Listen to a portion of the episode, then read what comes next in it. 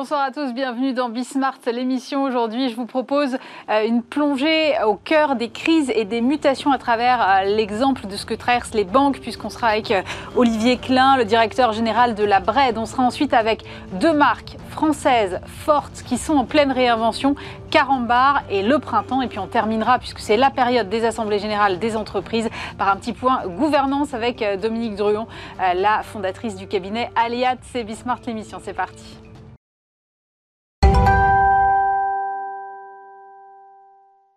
Et pour commencer cette émission, je suis avec euh, Olivier Klein. Bonjour. Bonjour. Vous êtes directeur général de la BRED. Vous êtes également professeur de macroéconomie financière, de politique monétaire et de banque à HEC Paris. Euh, vous venez de publier Crise et mutation, petite leçon bancaire. C'est aux éditions Erol. Avant qu'on aille euh, vraiment dans le vif du sujet de ce livre, je voudrais que vous reprécisiez peut-être ce que c'est que la BRED, quelles sont ses particularités, parce que ce n'est pas non plus la plus connue des banques. D'accord, avec plaisir. Et la BRED, c'est une banque du groupe BPCE. Hum. Et c'est une banque populaire, comme les autres banques populaires, mais avec euh, pas mal de spécificités aussi. Alors, c'est une banque populaire qui euh, travaille naturellement sur les particuliers, la gestion privée, les entreprises, les professionnels. Euh, dans des régions françaises, on est dans tous les DOM, on est dans la région parisienne, on est en Normandie. Mais ce qu'elle a aussi de plus, c'est qu'elle a une direction des grandes entreprises, qu'elle a aussi une salle des marchés très spécialisée sur euh, les, émissions de titres courts, c'est-à-dire les billets de trésorerie, les Euro Commercial Papers, euh, des grands groupes français. On a 30% de part de marché et des euh, grands groupes européens. On a 15% de part de marché des émissions. Et puis, on a aussi notre propre assurance vie, notre propre société d'asset management et nos banques à l'étranger. Et nous sommes dans le groupe les, la, banque qui euh, développe des banques dans des pays émergents, euh, notamment en Asie du Sud-Est, euh, dans l'Est de l'Afrique et dans le Pacifique. Des banques commerciales. Alors ceci étant dit, on va aller vraiment sur le sujet du livre. Crise et mutation, petite leçon bancaire. Le sous-titre, c'est Choc des ruptures ou gestion sereine de la transformation. Est-ce que vous avez la conviction que le secteur bancaire est plus sujet que tout autre aux crises et aux mutations Non. D'accord. Non. Euh, je pense que beaucoup de secteurs sont sujets à cela et que les mutations rythment l'histoire de l'économie euh, depuis mm. le capitalisme. Hein. C'est-à-dire, euh, si je fais remonter pas trop loin quand même, au 19e siècle, avec l'industrialisation, toutes les révolutions, et, et à l'évolution technologique. Et toutes les révolutions technologiques, en réalité, induisent des modifications de régulation de l'économie, de mode de fonctionnement de l'économie, et induisent régulièrement des changements dans les process de production, dans les façons même de payer les euh, personnes qui travaillent, dans les façons d'organiser le travail, etc. Et, ceci, ce rythme, euh, en fonction de l'évolution de ces révolutions technologiques, et dans le temps, on a comme cela des grandes phases d'évolution. Et au moment où ces révolutions technologiques se passent, pendant 10, 20 ans, parfois 30 ans, on a des mutations fortes. Parce qu'à ce moment-là, se réorganise l'économie en gardant des choses qui existaient auparavant et en modifiant d'autres telles que celles que je viens de vous dire. Et donc, ça existe aussi bien dans des entreprises euh, euh, de distribution, de grande distribution, que dans des entreprises de production, tout simplement classiques, évidemment dans la banque. Et la révolution technologique majeure dans la banque récente, c'est évidemment le digital hein, et tout ce qui est euh, Internet qui a modifié le comportement des consommateurs, des clients, et qui de ce fait entraîne la nécessité d'organiser la mutation. En revanche, ce que je pense fortement, c'est que ces révolutions technologiques mettent du temps à, exercer leurs effets et que si on réfléchit bien et qu'on comprend bien l'essence même du métier, qu'on soit dans la grande distribution, qu'on soit dans n'importe quel métier, dans la banque aussi, mhm. il n'y a pas de disruption. La disruption qui serait brutale et qui conduirait à tout coup. Ah, vous ne croyez pas à la disruption? Et non, je ne crois pas à la disruption. Je pense parfois même que c'est un mode de pensée qui évite de réfléchir sur les évolutions de long terme. C'est-à-dire que quand on n'a pas bien anticipé, on se trouve face à un mur. Et là, on dit qu'il y a une disruption.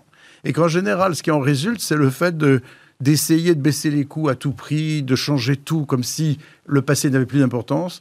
Alors, ce qui est important, c'est de comprendre même l'essence fondamentale de son métier et de ce fait de savoir distinguer ce qu'on doit protéger parce que l'essence durera, perdurera, et que ça donne l'utilité économique et sociale de son métier, de tout l'environnement qui peut changer, du comportement des clients, et la bonne compréhension de l'ingénierie du changement qu'il faut faire, de la stratégie qu'il faut adapter, euh, c'est précisément celle qui repose sur une compréhension de ces mutations de long terme. Si on est dans la disruption, c'est qu'on n'a pas bien anticipé. Et de ce fait, on va casser beaucoup plus qu'on va réorganiser. Casser n'est pas toujours la bonne solution. En tout cas, je ne sais pas s'il n'y a pas de disruption, mais en tout cas, il y a effectivement des mutations certaines dans votre secteur, euh, les GAFAM par exemple, la FinTech euh, et autres. Et votre premier chapitre s'appelle quand même euh, le signe ou le phénix. Donc vous êtes quand même, c'est soit, soit on meurt, soit il faut, il faut renaître. Mais ça veut dire que effectivement, il faut engager tout ce mouvement de transformation. Oui, mais qui se fait sur dix ans, qui ne se fait pas en un an, n'est-ce pas?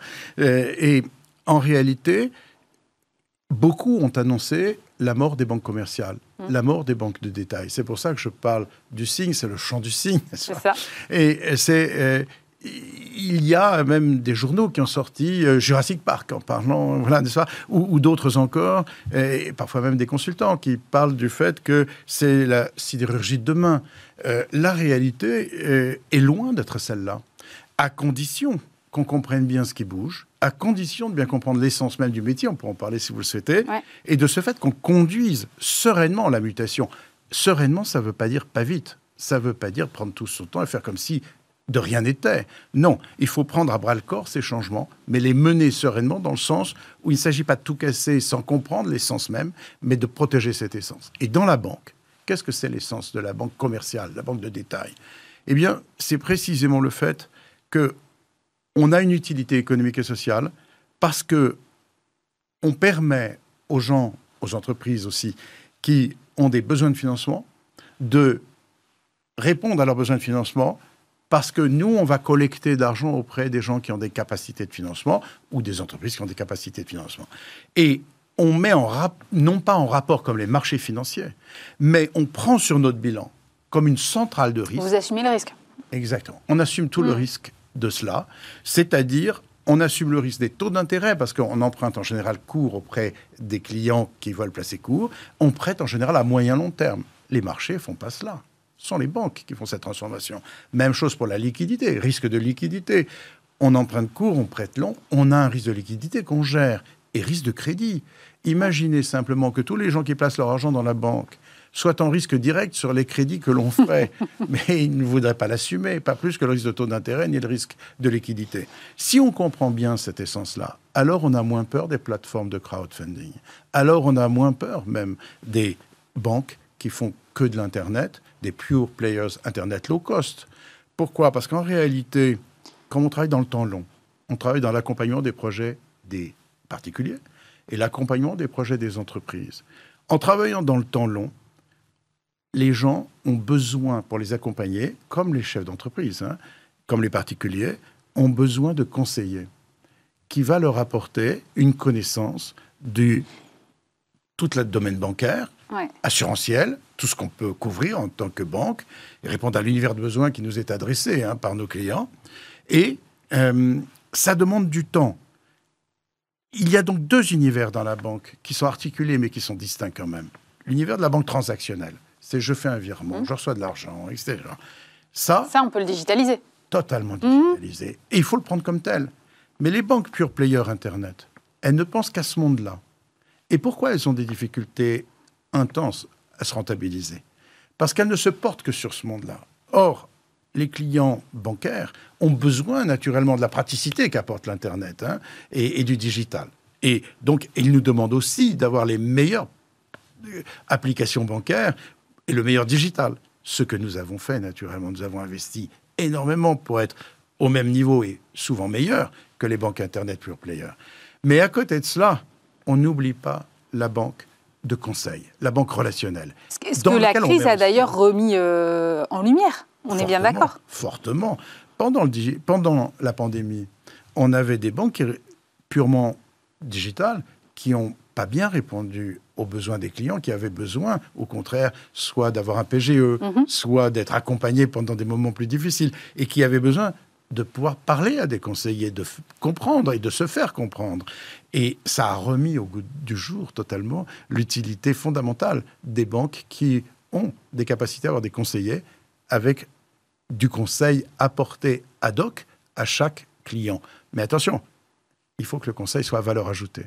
Parce que si jamais les clients nous disent on en sait plus que vos conseillers sur les matières qui sont les vôtres, là c'est fichu. Hein. Ça arrive. Exactement. Et là, c'est fichu. C'est pour ça que la mutation consiste à deux choses en réalité. La première, c'est de développer du digital pour donner la plus grande praticité à chaque client. Mais la deuxième, c'est de faire en sorte que le conseil qu'on produit soit bien plus à valeur ajoutée encore qu'il y a dix ans. Parce que les clients sont devenus beaucoup plus exigeants aussi. Le digital le permet. Ils comparent plus facilement. Ils sont plus informés aussi. Exactement. Mhm. Ils s'informent beaucoup plus facilement. Donc nos conseillers, ils doivent monter en puissance. Donc il faut organiser la façon dont on les forme. Nous, on a augmenté à la brette de 40% le budget formation. Hein. Et aujourd'hui, on a des personnes, on ne peut pas toujours prétendre d'avoir 100% de réussite, hein, naturellement. on travaille dans l'humain et forcément, il y a des, des, des, des meilleurs, des un peu moins bons. Mais on essaie d'avoir, en moyenne, naturellement, monté très largement la capacité de conseil, le niveau de conseil, la valeur ajoutée délivrée. Et tout ça nécessite beaucoup d'organisation. C'est pas seulement de la formation, c'est beaucoup de formation, mais c'est aussi une organisation de nos agences, une organisation du travail dans les agences. Et on se sert du digital pour libérer du temps, pour que nos conseillers soient à 100% à la ce qui est encore unique dans les banques françaises, à 100% dédiés au conseil. C'est-à-dire qu'on fait plus de transactionnel dans nos agences, parce que tout se fait maintenant sur digital, ou sur les guichets automatiques de banque. Donc on n'a plus besoin. Donc c'est une force extraordinaire aussi digital pour nous. C'est une opportunité extraordinaire à proprement parler, parce que ça nous a permis de libérer tout le temps de nos conseillers pour les donner à nos clients.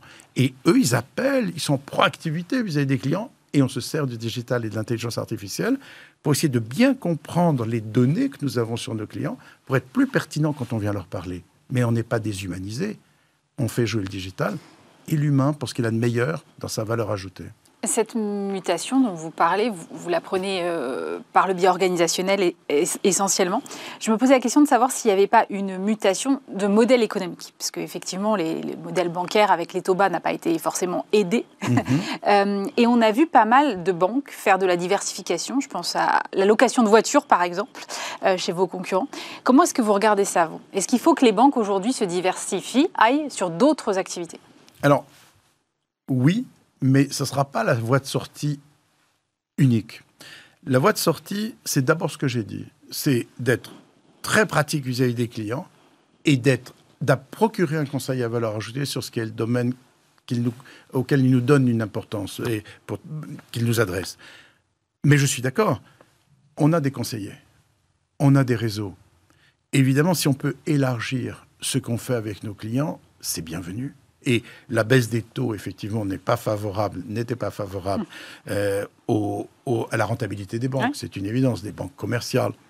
Bon, à la Bred, on a su dépasser cela parce qu'on a su développer les relations avec nos clients encore bien plus qu'avant. Donc, on a malgré tout beaucoup augmenté notre produit net bancaire, ça nos revenus avec nos clients, puisqu'on a quand même monté sur le seul banque commercial, j'enlève l'international, j'enlève la salle des marchés, on a augmenté de 50% en moins de 10 ans. Donc quelques banques, en revanche, ont, souffert davantage. Mais vous voyez, là, on a quand même une, voie de sortie. Cependant, on travaille beaucoup dans, plusieurs banques, naturellement, et dans mon groupe, PPCE, on travaille beaucoup sur la capacité à élargir, mais toujours dans le même esprit, apporter de la valeur ajoutée, apporter du conseil, mais en étant dans des domaines connexes à ce qu'on faisait avant avec... eux. je prends un exemple qui date déjà d'il y a 20 ans on a ouvert sur l'IARD, c'est-à-dire sur l'assurance dommage, n'est-ce pas? Et, des personnes. Et ça a très bien marché, on a pris des parts de marché très importantes. On peut donc, par capillarité, par proximité de sujet, de besoins, travailler sur des besoins complémentaires. Le besoin de tout ce qui tourne autour de l'habitation, euh, ça peut te vendre aussi des produits de sécurité, par exemple. Hein. le besoin de tout ce qui tourne autour de la préparation et de la gestion de sa retraite par la suite. Voilà, on peut élargir à condition d'être connexe au cœur du métier et connexe au cœur des besoins que les clients nous reconnaissent pouvoir traiter. Même chose avec les entreprises. on élargit aussi. Euh, j'ai relevé une phrase dans votre livre. Vous dites que finalement, pour affronter les crises et les mutations, le meilleur moyen, c'est de faire de tous les acteurs du changement. Mais est-ce que c'est seulement possible d'être que chacun soit acteur du changement? Ah, C'est une bonne question. Moi, je crois que, comme dans le reste, la révolution digitale modifie beaucoup, mais qu'il faut savoir garder ce qui fait l'essence même des choses, leur utilité. Bon, je pense que ça change beaucoup le management. Mm. Bien sûr, le management historique était plus un management hiérarchique qui transmettait l'information du haut vers le bas, etc. Avec le digital aujourd'hui, je, répète depuis maintenant plus de 15 ans sans doute aux équipes, inutile pour les managers d'être ceux qui vont distribuer l'information. L'information, elle est libre et gratuite. On la met sur les réseaux pour le compte de nos salariés. Il n'y a pas besoin qu'un manager vienne la donner. En revanche, donner du sens à l'information, être leader de son équipe, être entraînant, être capable de faire comprendre ce qu'il faut changer, pourquoi il faut le faire changer, avec toute la structure managériale qui bouge dans le même sens, ça redonne du sens au management. Aujourd'hui, l'entreprise fonctionne en réseau. On ne va pas remonter au hiérarque le plus haut pour redescendre en, bas dans l'autre direction, puis remonter. Tout le monde peut travailler avec tout le monde transversalement. C'est une richesse incroyable, nouvelle. Nouvelle depuis 15 euh, bonnes années. Hein. Et puis, euh, en revanche, le manager garde toute son utilité, mais parce qu'il va apporter de la valeur ajoutée à nouveau à ses équipes en les entraînant, en étant devant elles, en leur montrant, en permettant qu'elles apprennent à faire mieux, en expliquant le sens des changements. Et alors maintenant, j'en arrive à votre point. Oui, je pense qu'on réussit bien mieux à changer quand on arrive à faire en sorte que tout le monde comprend pourquoi on change. Mhm. Et deuxièmement, que dans la stratégie donnée, chacun ne peut pas faire sa stratégie dans une entreprise. Il faut qu'il y ait un minimum d'ordre, de cohérence. voilà, de cohérence, de cohésion globale. Mais en revanche, la façon d'appliquer la stratégie avec les changements que ça impose, qui sont quand même importants, hein, les mutations ne signifient pas qu'on fait ça sans rien faire. Hein, euh, il faut que chacun dans son équipe puisse sentir comment il peut l'adapter dans son cas particulier, dans son équipe particulière, dans le lieu où il est, parce qu'à chaque fois, il y a des typicités qu'il faut respecter, mais dans une stratégie, dans des grands cadres donnés. Et quand on arrive à faire cela, le changement se fait plus vite, se fait mieux, évidemment, et du coup donne des réussites bien supérieures. oui, j'y crois beaucoup, de même que l'entreprise n'est pas finie. Et justement, vous dites qu'il faut changer le modèle de capitalisme. Vous parlez de passer d'un capitalisme actionnarial à un capitalisme partenarial. Oui. Concrètement, qu'est-ce que ça veut dire? Alors, d'une part, la notion d'entreprise n'est pas finie. Parfois, on lit avec Internet, avec l'ubérisation, tout le monde va se retrouver euh, indépendant et vendre son travail de façon Mais c'est une bonne question. Est-ce que l'entreprise pourra perdurer en tant que corps social? Je pense que le débat est quand même assez ouvert. Il est très ouvert, mais j'ai malgré tout ma réponse. c'est que oui, il faut que chacun ait plus d'autonomie dans l'entreprise pour que ça marche bien et que ça corresponde aux, nouvelles conditions et, et attentes de chacun. Mais oui aussi, il faut qu'il y ait des entreprises pour donner un cadre cohérent, pour fournir la formation, pour donner aussi la cohésion et même la façon de ne pas sentir seul. Le jour où chacun travaillera, si jamais ça existe un jour, chez soi en étant relié que par des contrats ponctuels et aux autres que par Internet, je pense qu'on aura énormément perdu dans la capacité de socialisation de tout le monde. L'entreprise est aussi une façon de socialiser, une façon de partager des projets sur long terme. Je crois beaucoup à l'entreprise. Mais il faut aussi qu'elle mute lentement mais correctement, pas trop lentement, pour arriver à cela. Pour votre point particulier, qui est le capitalisme, en fait, on a eu un début de capitalisme environ au 19e, hein, ça remonte un peu avant, mais peu importe, avec l'apparition d'entreprises familiales. Ces entreprises familiales ont connu par construction, au fur et à mesure des évolutions et, de, l'âge des créateurs, euh, une ouverture progressive vers la société à action qui permettait d'élargir le nombre de gens qui voulaient participer au risque de l'entreprise et, euh, qui pouvait euh, faire évoluer aussi le capital de l'entreprise parce qu'il y avait des familles qui voulaient vendre après un certain nombre de générations. Donc on est passé progressivement à des entreprises dont le capital était détenu pas forcément par les gens qui les dirigeaient. Et après la Seconde Guerre mondiale, on est passé plutôt à un capitalisme managérial. Évidemment, les choses sont jamais tranchées à une date donnée. C'est progressif, mais il y a des effets comme ça où tout d'un coup, on a euh, un passage qui se fait plus généralement hein, et plus euh, fondamentalement. Et donc on arrive après la Seconde Guerre mondiale à un capitalisme managérial dans lequel il y a eu énormément de bonnes choses. Les managers n'étaient pas les actionnaires, mais ils avaient une vision de long terme de l'entreprise, ils menaient l'entreprise beaucoup plus dans l'intérêt euh, des salariés aussi, d'une certaine manière, et voyaient l'entreprise comme une source aussi de puissance et de développement pour donner de la puissance au management, mais aussi euh, accroître toujours l'entreprise. Il y a eu des défauts à cela. Il y a beaucoup de qualités que je viens de donner, mais il y a aussi des défauts qui sont euh, le pendant de cela. Les défauts, c'est que parfois les équipes managériales de tête ont beaucoup moins fait attention aux actionnaires et à l'intérêt des actionnaires, et ont plus fait attention à leur propre intérêt de développement, de pouvoir, etc. Et de fait, dans les années 80, on a eu une révolution du capitalisme mmh. parce que euh, qui était né aussi avec la globalisation des marchés financiers. Les actionnaires qui se trouvaient plutôt mal servis depuis des décennies, ce qui n'était pas faux, hein, euh, ont réagi en disant mais nous, on veut quand même avoir des entreprises plus efficaces, qui cherchent plus la valorisation de nos actions et donc qui nous rémunèrent mieux du risque qu'on prend en tant qu'actionnaire.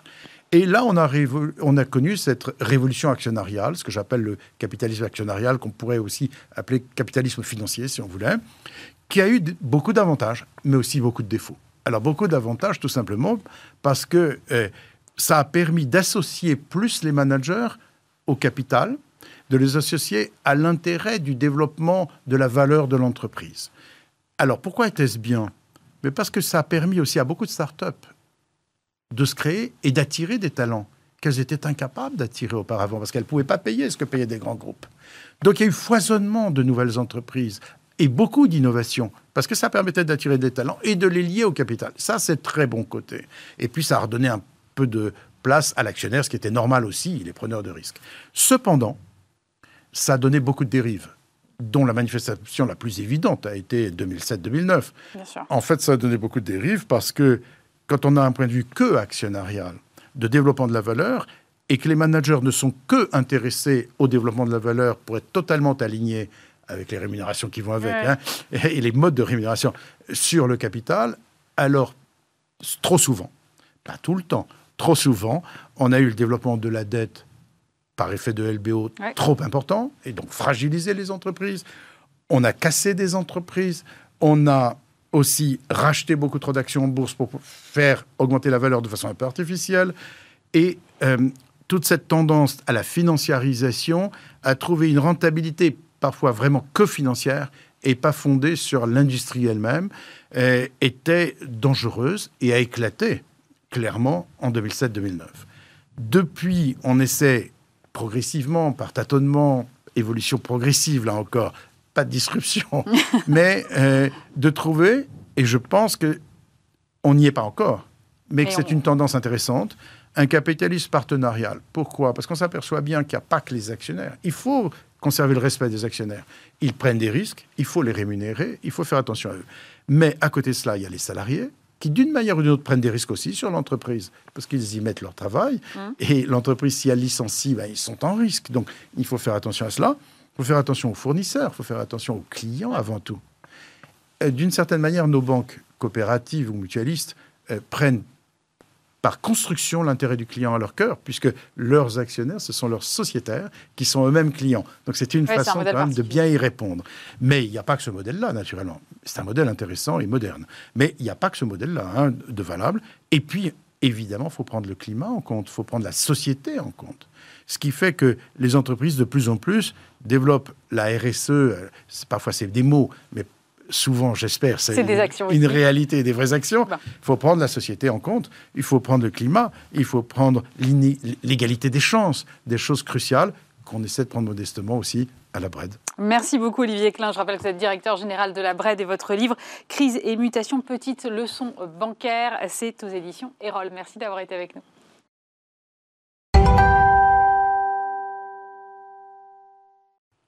Et on poursuit cette émission avec Thierry Gaillard, PDG de Carambar Co. Euh, bonjour. Bonjour. Je me disais, en fait, quand je vois, quand je prononce le mot Carambar, les éclats dans les yeux de tout, de tout mon entourage, quel que soit l'âge, ça doit être quand même assez formidable de diriger une boîte comme ça. Ouais, c'est presque un rêve de gosse que j'ai. C'est ça, en fait. Exactement, exactement. Ouais, non, non, c'est quand même un job très sympa. Ouais. C'est une boîte en plus euh, désormais française, puisque Oui, vous êtes au capital. Mhm. Raseo a racheté en 2017, je 2017, crois. Ouais, c'est ça. C'est les marques françaises, un capital français, les usines françaises. Enfin, voilà, c'est un Parce beau que projet. c'est que des marques qui parlent à tout le monde. Carambar, mais il y a aussi Poulain, Créma, La Pie qui chante. Et alors Vichy aussi. Mais je croyais que ça n'existait plus, moi, Bah, si, Vichy. Vichy, bah, si, si, si, on dépoussière et on, et on relance. Ouais, si, si, c'est une marque qui existe toujours, bien sûr. Alors on peut toujours innover en matière de confiserie. Oui, bien sûr, bien sûr. Il y a toujours, il y a toujours des choses à faire en termes de goût, en termes de texture, et puis aussi en termes de consommation plus responsable. Je pense qu'on va en parler. C'est Ouais, pour absolument. nous, oui. Parce que effectivement, euh, aujourd'hui, quand on parle alimentation, on parle tous de produits plus naturels. Et quand on parle confiserie, euh, on voit édulcorant, euh, Mhm. colorant. Euh, comment est-ce que vous, vous vous êtes emparé de cette question? Alors, on s'en est emparé de- dès le début, dès qu'on a créé Carambar Co il y a, il y a 4 ans, on s'est dit qu'on ne pouvait pas continuer à vendre, à produire et à vendre en France des- des- du chocolat et des bonbons sans se, vraiment se préoccuper très fortement de ces sujets. Donc, on a lancé un grand programme de, de recherche et développement et on est allé dans plusieurs directions. La première, c'est de rendre ces produits de plus en plus naturels, parce que vous avez raison, c'était des produits qui étaient peut-être euh, avec un petit peu trop de conservateurs, de colorants, etc. Donc, Mhm. aujourd'hui, nous, on a, on a fait un énorme effort pour aller vers des colorants naturels, des arômes naturels. Alors, quand on dit, par exemple, colorant naturel, c'est-à-dire Ouais. tout simplement passer de, de, de colorants qui étaient artificiels au départ, donc plutôt chimiques, à maintenant des colorants qui sont essentiellement à base de végétaux. Voilà, on va colorer avec des carottes, de la betterave, sans donner de goût, bien sûr. hein, je ne vais pas faire peur aux consommateurs. ça a toujours un bon goût de bonbon, mais c'est plutôt à base de végétaux. Donc aujourd'hui, 80% des bonbons, je crois qu'on fabrique, sont à base de colorants euh, totalement naturels. On a progressivement enlevé de certaines de nos gammes la- la gélatine animale Ouais. pour la remplacer par des pectines de fruits. Donc voilà, aller vers plus de, de naturalité et puis travailler les emballages également parce qu'on sait bien que le plastique aujourd'hui, il faut en sortir euh, progressivement. Donc on a commencé sur certains de nos produits à, à aller vers des emballages de papier, ce qui est un challenge parce qu'un bonbon, ça a besoin d'être conservé dans le temps C'est ça. et le plastique conserve bien. hein. c'est pas pour rien que, que l'essentiel des, des sachets de bonbons sont en plastique. Donc petit à petit, on, on fait ce travail de recherche et développement, d'investissement industriel pour aller vers des meilleurs, euh, des meilleurs bonbons. Oui, parce que je voudrais revenir juste un instant sur ce que vous disiez sur, euh, sur euh, les colorants. Euh, mettre de la carotte pour colorer sans donner le goût de la carotte, ça doit être quand même un sacré défi. C'est un gros challenge. Ah oui, c'est un gros challenge. C'est- C'est c'est 18 mois, 2 ans de recherche et développement, euh, voilà, d'investissement également pour arriver à, à ce challenge un peu, un peu technologique, même si on, voilà, ça paraît un petit peu antinomique avec le, avec le terme de confiserie, mais mais il y a quand même de ça, oui. Et comment est-ce que euh, ça impacte vos process de fabrication? Parce que j'imagine que euh, là aussi, il y a un effet. Oui, bien sûr, bien sûr. Il y a un effet sur les cadences de production. On change, on est amené à changer certaines lignes euh, d'emballage, c'est sûr, mais de, mais de, mais de fabrication également. Oui. Donc c'est un gros investissement euh, humain et financier en recherche et développement, en usine, euh, et puis ensuite de conviction du consommateur pour, pour lui faire comprendre ce qu'on est en train de faire progressivement. Et voilà, c'est un, un beau projet. Mais, euh, et en termes de prix aussi, parce que souvent, quand on dit les produits plus Oui. naturels, ça coûte plus cher. Vous avez entièrement raison d'insister. euh, parce que en général, euh, malheureusement, ça coûte plus cher. Que je vous ai donné l'exemple de la, la, la gélatine de porc ou la gélatine de bœuf qu'on remplace par de la pectine de fruits. En moyenne, la pectine de fruits est 25% plus chère que la gélatine. Quand on va remplacer Ah des oui, colorants naturels, paille. non, bien sûr. Quand on va euh, passer par exemple à des emballages en papier, c'est en moyenne 40%. Un, un sachet de, de créma en papier vaut 40% plus cher qu'un sachet en plastique. Donc c'est un, un énorme investissement de l'entreprise euh, qu'on fait un tout petit peu payer aux consommateurs, mais en grande majorité euh, qu'on s'autofinance parce qu'on considère que c'est l'avenir de notre métier qui est, qui est en jeu. Donc ça veut dire quoi? Ça veut dire que pour rentrer dans vos frais, à un moment, il faut faire plus de volume, énormément. Il faut faire plus de volume, il faut faire euh, d'autres économies par ailleurs, effectivement. euh, oui, bien sûr. Mais c'est un vrai challenge économique. C'est une équation qui est un petit peu compliquée, mais je veux dire, voilà, on n'a pas de doute sur le fait que c'est la voie, c'est l'avenir et qu'il faut y aller. Euh, Vous parlez d'outils industriels. Vous avez justement euh, beaucoup investi dans votre outil industriel que vous Oui. avez déplacé. Vous avez euh, abandonné l'usine d'origine qui était à Marc-en-Barœul, je Marc crois, oui. pour la déplacer à 7 km. Pourquoi ce petit déménagement? Alors, tout simplement parce qu'on a, euh, dans le portefeuille de marque de, de Carambarenco, vous l'avez dit, il y a Mm. Poulain, il y a Carambar, il y a Créma, il y a, il y a les pastilles Vichy, par exemple. On a racheté, il y a maintenant, en 2019, euh, l'entreprise Lutti, hein, qui est aussi une belle marque de, de bonbons, qui était également basée dans le Nord. Et au moment où on a racheté Lutti, on a racheté euh, leur site de production qui était à Bondu, donc à 7 km de Marc-en-Barœul, donc Ça- deux usines Ouais, à 7 km de distance, l'une qui était un peu vieillissante, l'autre beaucoup plus moderne et qui fabriquait les mêmes types de produits. Donc on a, on a décidé effectivement, et c'est jamais, c'est jamais une partie, c'est jamais un, plaisir hein, de fermer un site historique, mais on a déménagé les lignes de production, on a proposé effectivement des, postes à, l'essentiel de, nos collaborateurs. Voilà, et aujourd'hui, on a une usine à Bondu qui fait les, produits, qui fabrique les produits historiques de l'outil, mais qui fait aussi du michoco, qui fait aussi du, du carambar.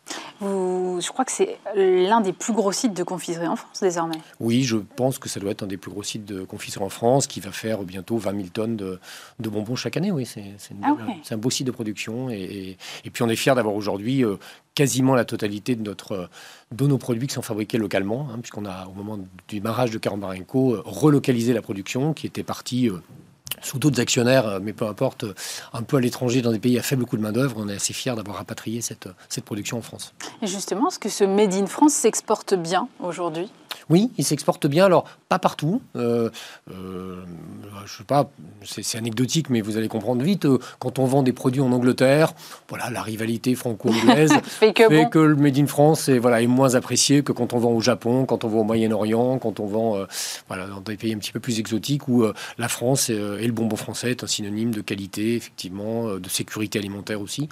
Donc, selon les pays, c'est un vrai argument de vente ou un petit peu moins. En Allemagne, avec Haribo, ça doit être un peu moins fort aussi, non? C'est un peu moins fort aussi, euh, J'avais vu aussi euh, que vous avez vraiment entamé toute une diversification. Et là, j'étais vraiment surprise parce que j'ai retrouvé la marque Carambar sur des sirops, euh, sur de la guimauve, voire même alors sur des produits nettoyants pour le corps, on va dire ça comme ça. Des gels douche.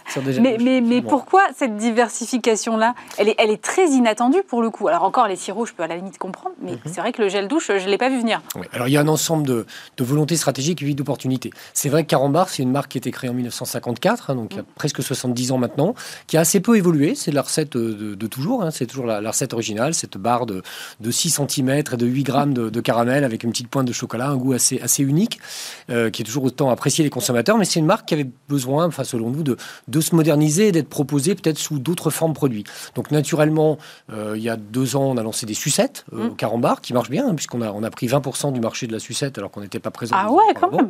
Donc, c'est plutôt, euh, c'est plutôt une belle réussite. On a lancé, vous l'avez dit, des guimauves l'année dernière. Donc, guimauves, bah, forcément, des produits plus tendres qui vont chercher un, à convaincre des consommateurs. Pâte à tartiner aussi, je l'ai pas dit. Mais en fin d'année dernière. Tout le monde va sur la pâte à tartiner, j'ai l'impression. Absolument. Donc, la sucette, la guimauve et la pâte à tartiner, ça c'est, on va dire, c'est plus attendu parce qu'on reste dans le monde du chocolat, de la confiserie et de la gourmandise.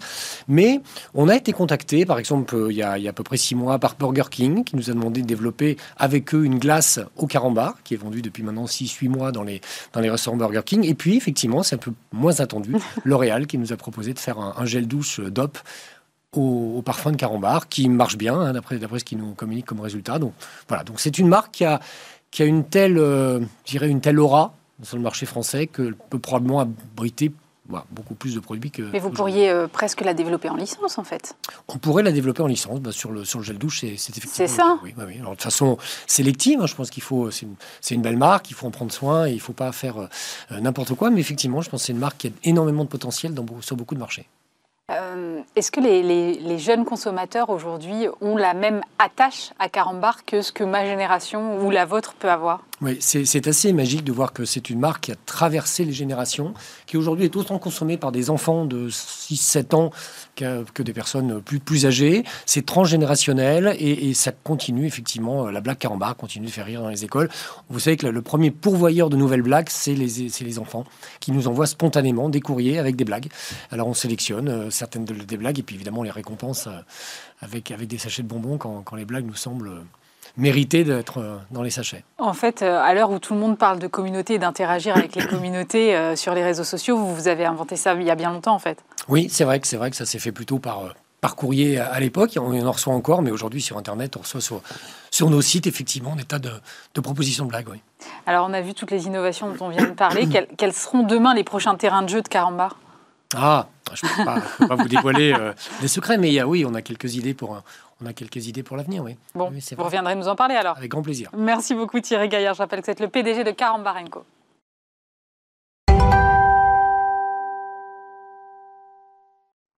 On poursuit avec euh, Jean-Marc Belaïch. Bonjour. Bonjour. Vous êtes président du groupe Printemps. Euh, nouveau logo, nouvelle signature. Je me suis dit, est-ce que euh, le printemps avait besoin d'un petit dépoussiérage?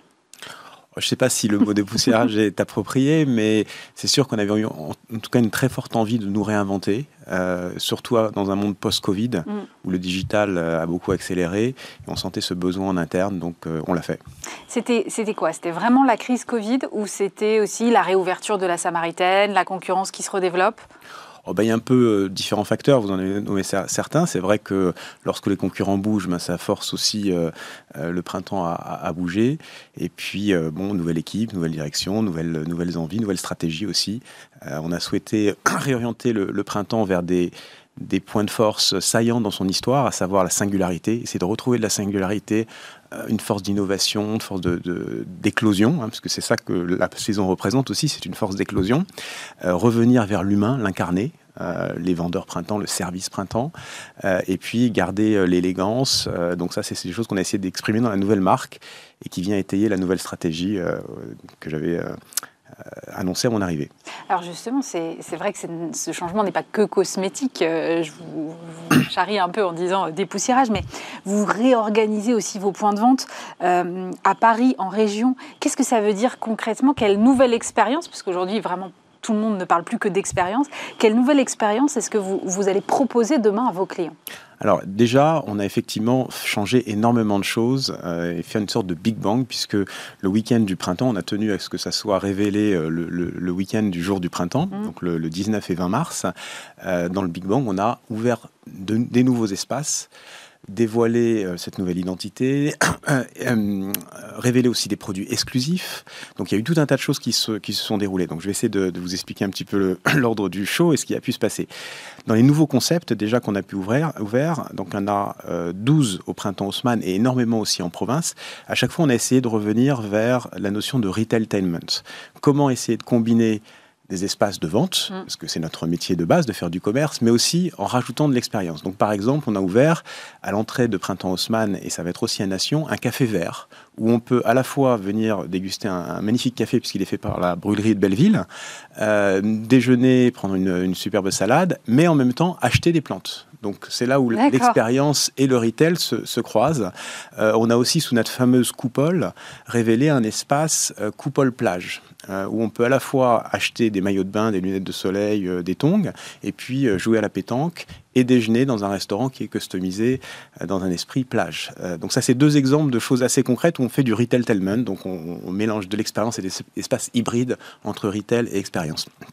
On a aussi pour continuer sur le chemin de l'expérience, euh, organiser des festivals dans tous les printemps, ce fameux week-end du 19-20 mars. Donc à Haussmann, évidemment, c'est là où on investit le plus. On a eu euh, Lucien de Yakuza, on a eu Eddie de Preto, des concerts mhm. privés, des concerts pour tout le monde. Il y avait des pom-pom girls, il y avait des acrobates. C'était vraiment un esprit de fête. On a eu de la chance en plus parce que le, le temps était fantastique. Euh, et donc ça, c'est aussi pour donner d'autres envies de venir au printemps, d'autres raisons de, venir au printemps. Donc ça, c'est un deuxième exemple. Et puis bon, j'ai plein d'autres exemples à vous citer potentiellement, mais on a aussi voulu euh, avoir un effet miroir sur le web. Et donc printemps.com c'est, euh, a aussi connu une renaissance et une nouvelle identité visuelle, mais on n'a pas fait juste ça. On a aussi été sur le terrain de l'expérience avec l'ouverture d'un magasin virtuel où on peut, en fait, avec son portable, vraiment se promener euh, un petit peu comme si on était euh, vraiment dans, un écrin digital. C'est un magasin qui représente le magasin d'Haussmann, mais complètement rehaussé et, encore plus magnifique que, le magasin actuel, surtout très vert, puisqu'on a mis du, végétal partout. On peut acheter des produits exclusifs dans cet écrin. Et puis, on a aussi introduit des NFTs, puisqu'on souhaitait que nos clients participent à ce mouvement. et donc, il y a 30 NFTs qui sont proposés en tirage au sort à nos clients. Oui, c'est marrant cette façon dont vous parlez du digital, euh, parce que vous venez de chez Content Square, donc vous avez l'habitude, j'imagine, de scruter les comportements des consommateurs. Absolument. Et, c'est en fait un peu ce que vous essayez de dupliquer, j'imagine, aussi au magasin physique. Essayez de, prendre un peu, de traquer les, habitudes des consommateurs pour euh, finalement pouvoir euh, vous en servir ensuite en termes de force de vente. on a une force au printemps, c'est qu'on a une, une vraie intimité avec nos clients. Euh, qui se développe à la fois sur les canaux digitaux et effectivement dans le magasin, à la fois avec de la data vraiment digitale et aussi de la donnée humaine, des contacts et des personal shoppers qui ont des relations, qui connaissent leurs clients très bien. Euh, et on essaye effectivement de consolider tout ça pour mieux servir nos clients et personnaliser. Donc ça se personnalise à la fois, comme vous l'avez dit, un petit peu à la façon de Content Square, donc avec des CRM de plus en plus personnalisés pour euh, vraiment toucher les, les personnes avec le bon message, et aussi par l'humain parce qu'on veut aussi que, et notamment avec les services de personal shopper, mais pas que, aussi avec nos conseillers de vente, on veut que euh, on puisse euh, utiliser l'intelligence humaine pour vraiment adapter les comportements. Il y, a des, clients qui sont pressés, par exemple, et puis il y a des clients qui ont du temps. Un client pressé, il faut aller très vite, il faut évidemment l'envoyer directement vers, le, vers la bonne marque et, acheter le plus vite possible. Et puis le client qui a du temps, ben, on peut lui faire découvrir, on peut lui raconter des histoires. Et donc comment est-ce qu'on utilise l'intelligence humaine pour personnaliser aussi euh, le contact et l'intimité client qu'on développe? En revanche, sur le digital, euh, c'est vrai que là, vous arriviez euh, d'un groupe qui était à la pointe du digital à un groupe qui était plus à la traîne sur le digital. Euh, le site du printemps est assez récent. Comment est-ce que vous allez combler ce Alors Vous êtes un peu dur, effectivement. Il est, récent, donc il est tardif. À la traîne, c'était un bon site à mon arrivée. Et je pense qu'on est en train de l'améliorer encore davantage. Comment vous allez combler le retard? Le retard, donc on est en train de, on est en très forte accélération. Il y a, il y a plein de sujets. Il y a un premier sujet qui est l'offre. Donc on, lorsque printemps.com a été lancé, il y avait que 200 marques. On est aujourd'hui à 450 euh, et l'idée, c'est que progressivement, on va arriver quasiment aux 3000 marques euh, que l'on a aujourd'hui en physique euh, dans nos, magasins. Donc, pour, que, pour vraiment jouer l'omnicanalité, il faut absolument arriver à, avoir une offre qui est un effet miroir de celui de, l'offre des magasins. on est en train aussi de jouer l'omnicanalité. Alors l'omnicanalité, c'est un grand buzzword, hein, tout le monde, tout monde parle. Qu'est-ce que c'est dans le cas de printemps? Il y a des choses basiques qu'on ne faisait pas avant et qu'on en, mesure de, faire aujourd'hui. Donc, euh, euh, par exemple, on a pour Haussmann une vision des stocks et donc nos clients. Euh, et pour le moment, c'est que Haussmann, mais on est en train de la généraliser à, à, à tous les magasins. nos clients ont la capacité sur le web de voir si le produit est disponible à Haussmann et potentiellement de le réserver demain et de venir le chercher. En click and collect. On fait déjà le click and collect, ça, ça marche très très bien et c'est très rapide. On a une, logistique qui est très performante. ce qu'on ne fait pas encore, et, en tout cas ce qui est nouveau et ce qu'on va essayer de, de faire, ce qu'on a commencé à faire, pardon, c'est euh, de jouer sur des actifs que l'on a nous. Euh, et qui sont uniques et que les autres ne peuvent pas utiliser, ne peuvent pas leverager de la même par façon. Exemple, alors. par exemple, euh, la beauté du magasin. on a un magasin Haussmann, mais aussi à Lille, à Lyon, à Marseille. Enfin, on a énormément de magasins qui sont magnifiques. Les mettre en scène. Donc, on a commencé à faire cet exercice avec le magasin immersif, mais qu'on va continuer, dans hein, le magasin virtuel. On mhm. va avoir de plus en plus des vidéos en trois, trois dimensions où nos clients pourront, et cette fois-ci, ce sera des vraies images, ce ne sera pas du, digital, sur le web, euh, se promener dans le magasin. Ça, c'est un aspect. L'autre aspect qui est encore plus fort, je parlais de l'humain tout à l'heure, on a quelque chose que les autres n'ont pas, ou en tout cas pas avec autant de force, des personal shoppers. Le personal shopper, c'est une des forces du magasin multimarque, parce que vous pouvez avoir, vous, une relation avec un personal shopper d'une marque, mais c'est forcément plus étroit comme relation que vous allez avoir parce que bah, euh, si vous avez un mariage demain, vous allez être habillé euh, des pieds à la tête euh, par, par, la marque. Or, c'est pas forcément ce dont les gens ont envie. Le multimarque, multicatégorie, là, c'est un point de force. Et, quand nos personnels shoppers arrivent à vraiment connaître et établir une forte relation avec nos clients, les clients sont hyper satisfaits et puis on, peut vraiment les servir sur tout un tas de, catégories, de prix. On est en train d'amener ça en ligne. Donc, on a commencé, on a aujourd'hui 40 de nos 85 personal shoppers qui ont euh, une page sur printemps.com où on peut découvrir le personal shopper, découvrir des sélections que ces personal shoppers font euh, selon leur goût, selon les saisons, selon l'arrivage aussi qu'on a sur printemps.com. On peut prendre rendez-vous avec ces personal shoppers soit physiquement, soit euh, par WhatsApp. Et donc sans quitter son sofa, on peut être servi de, pour le coup des 3000 marques des magasins. Donc ça, c'est quelque chose qu'on essaie de pousser, c'est une vraie application de l'omnicanalité. Euh, vous avez aussi, euh, j'ai vu du live shopping, et puis, alors j'ai lu cette phrase, votre ambition, parce que on parlait de contenu vidéo et vous avez aussi toute une partie euh, contenu un peu magazine, que votre ambition c'était d'être le Vogue shoppable. Moi j'aimerais que vous m'expliquiez cette stratégie. Bah, le Vogue shoppable, on veut devenir un média. et on l'est déjà en fait aujourd'hui, puisque nos clientes viennent pour être inspiré, pour découvrir des nouvelles marques. Et donc, on veut aller encore plus vers ça. Donc, le live shopping, c'est effectivement une, initiative très forte pour nous, très importante dans la stratégie. On a fait ça très, très rapidement. À mon arrivée, en l'espace de quelques semaines, ça a été monté. Et on a tenu le rythme il y a un, euh, une, euh, un show de, live shopping sur printemps.com tous les 15 jours. Donc là, on est vraiment des métronomes. On fait ça avec les équipes internes, donc ça développe une énergie en plus incroyable parce que c'est pas évident de non, passer, euh, passer, en live sur, sur le net avec des, des, un public assez important.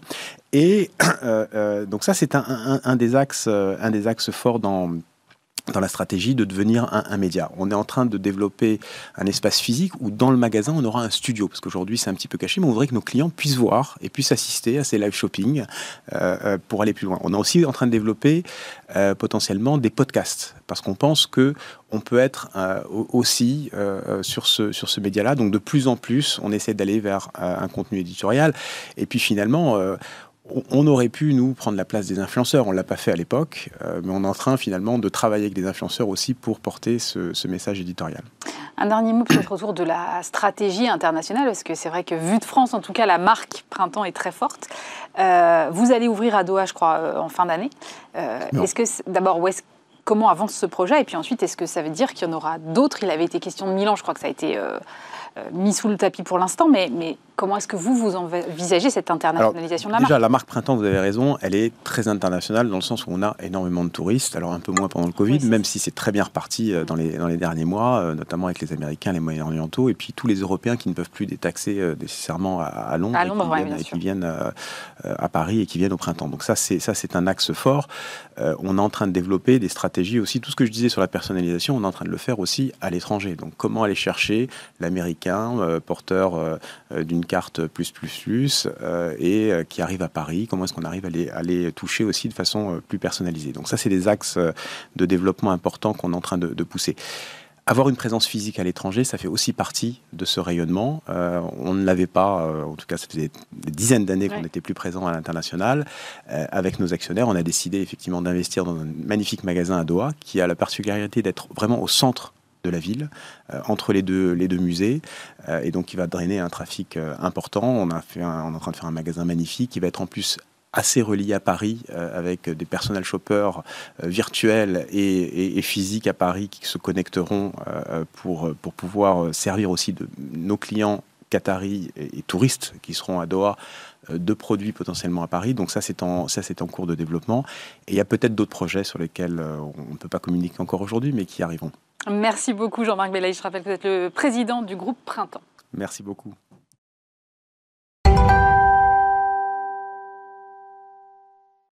Et on termine cette émission avec euh, Dominique Druon, présidente et fondatrice d'Aliat. Bonjour Dominique. Bonjour Aurélie. Alors Aliat, cabinet de conseil en gouvernance et recrutement d'administrateurs. Et, c'est vrai que le, timing est le bon, euh, Dominique, parce qu'on commence la période des âgés.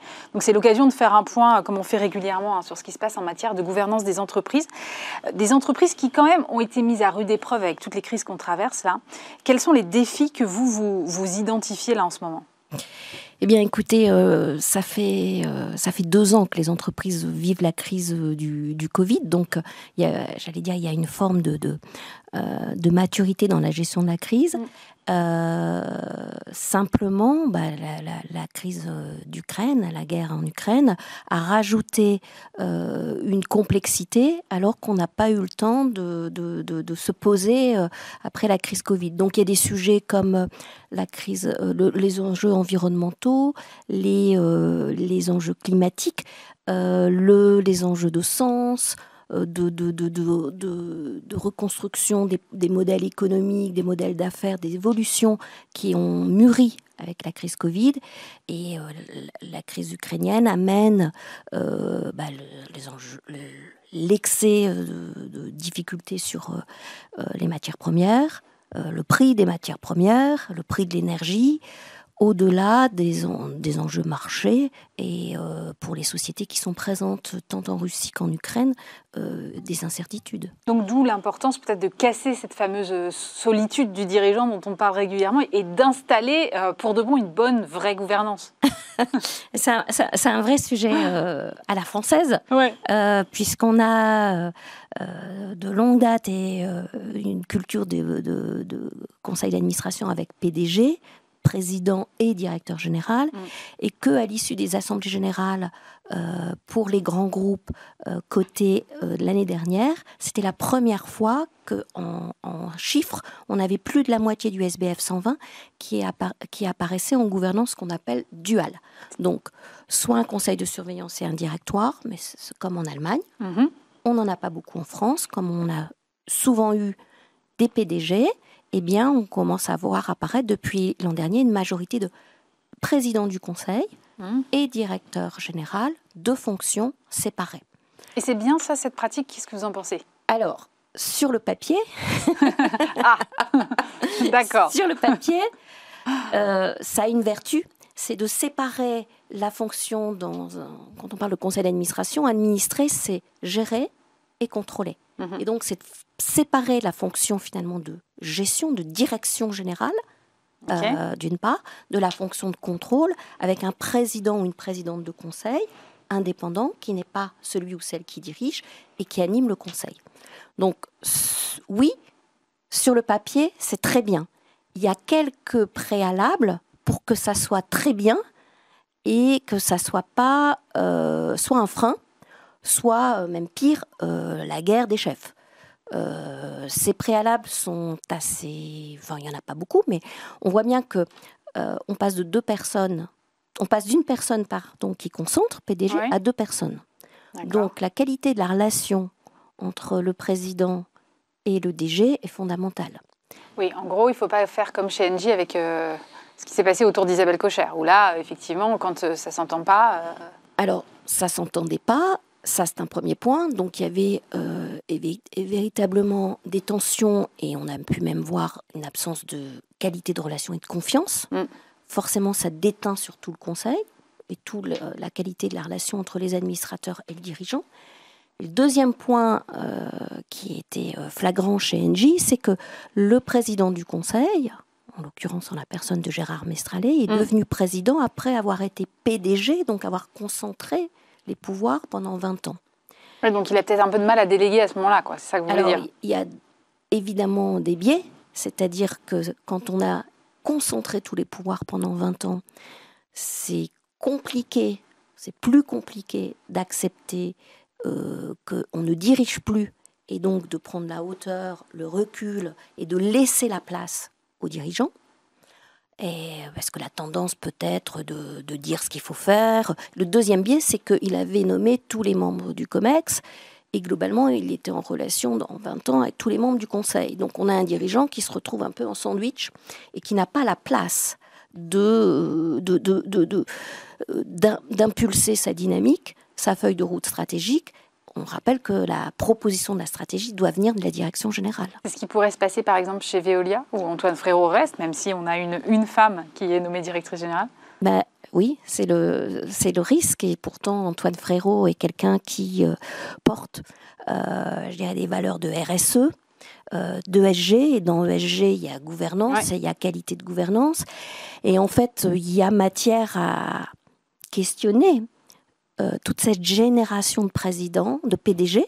C'est le cas d'Antoine Frérot, mais c'est euh, euh, le cas chez L'Oréal, c'est le cas chez Saint-Gobain, mm-hmm. où on a une génération de PDG qui ont prôné, qui ont revendiqué les bénéfices de la concentration des pouvoirs du PDG pour pouvoir aller vite dans l'exécution de la feuille de route stratégique, qui, arrivés à plus de 65 ans ou à 65 ans, c'est-à-dire aux limites d'âge des dirigeants, prennent tout à coup les bénéfices euh, d'une gouvernance duale en devenant président, parce que très souvent, les limites d'âge des présidents, c'est plutôt 70, voire 75 ans dans les règlements du Conseil. Oui, mais avec les crises qu'on vient de traverser, euh, là, Dominique, euh, ça, pourrait être aussi un espèce de gage de stabilité au milieu de ce flot de toute incertitude qu'on traverse. oui, c'est vrai. C'est vrai, et, c'est pour ça que, euh, en fait, c'est pas. Quand je dis ça peut être une très bonne chose, mais il faut que les conditions soient réunies. On voit bien que quand un, président a été 20 ans PDG, les conditions, surtout si le dirigeant qui monte vient de l'intérieur, mm. euh, on peut se dire que euh, y a pas, les conditions vont pas être réunies. On peut douter, en tout cas. Quand on est dans le cas d'Orange, prenons un autre cas de gouvernance duale qui, qui fait la, un peu l'actualité. On a Christelle Heidemann, 47 ans, qui est nommée CEO suite euh, au non-renouvellement, enfin même à la, départ, de, départ de Stéphane Richard, euh, après trois mandats. Donc là aussi, on a quelqu'un qui a incarné une concentration et qui a incarné euh, un apaisement social, qui a incarné beaucoup de choses. une nouvelle génération de dirigeantes nommée CEO, qui arrive de l'extérieur, Schneider Electric. Et on, il vient d'avoir, le conseil d'administration euh, d'Orange vient de euh, nommer, euh, il y a dix jours, semble-t-il, hein, Jacques Hasselbroich, 67 ans, me semble-t-il, donc quelque chose comme une 20 ans d'écart, président du conseil non exécutif. Il arrive de la présidence de Valeo, il a même été euh, PDG, donc il arrive du secteur automobile. En tout cas, il n'arrive pas de l'interne. Donc, on peut se dire que la tentation de diriger en direct le COMEX, d'avoir des interactions, la tentation euh, d'imposer une feuille de route stratégique va être beaucoup moins forte, puisque il ne connaît pas Orange de l'intérieur et c'est pas un spécialiste des télécoms.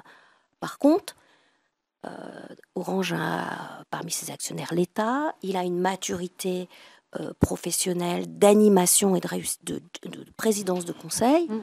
S'il joue le jeu finalement d'être un tandem, d'un allié pour soutenir la directrice générale, dans, euh, qui est aussi une, première pour elle. Christelle Heidemann, elle avait un poste exécutif très important chez Schneider, mais elle n'était pas CEO. On peut se dire que si le binôme s'entend, se fait confiance et se complète, c'est binôme gagnant. En tout cas, ça a le mérite de faire, euh, d'amener aux manettes vraiment et, au devant de la scène euh, des femmes, ce qu'on n'avait pas vu euh, jusque-là, quoi. En fait, on constate deux choses avec l'émergence de ces gouvernances duales, enfin, ou trois points qui me semblent majeurs. Le premier, c'est qu'effectivement, quand Isabelle Cocher ou Anne Lauvergeon en son mm. temps ont été à la tête de grands groupes, elles étaient toutes seules. Isabelle Cocher était toute seule par la SBL 120 quelques années préalables, Anne Lauvergeon était toute seule. Ce qui fait qu'en fait, on a toujours ce sujet de la femme un peu alibi, euh, qui est toute seule, et dès qu'elle fait un pas de côté, hop On lui tombe dessus. On lui tombe dessus.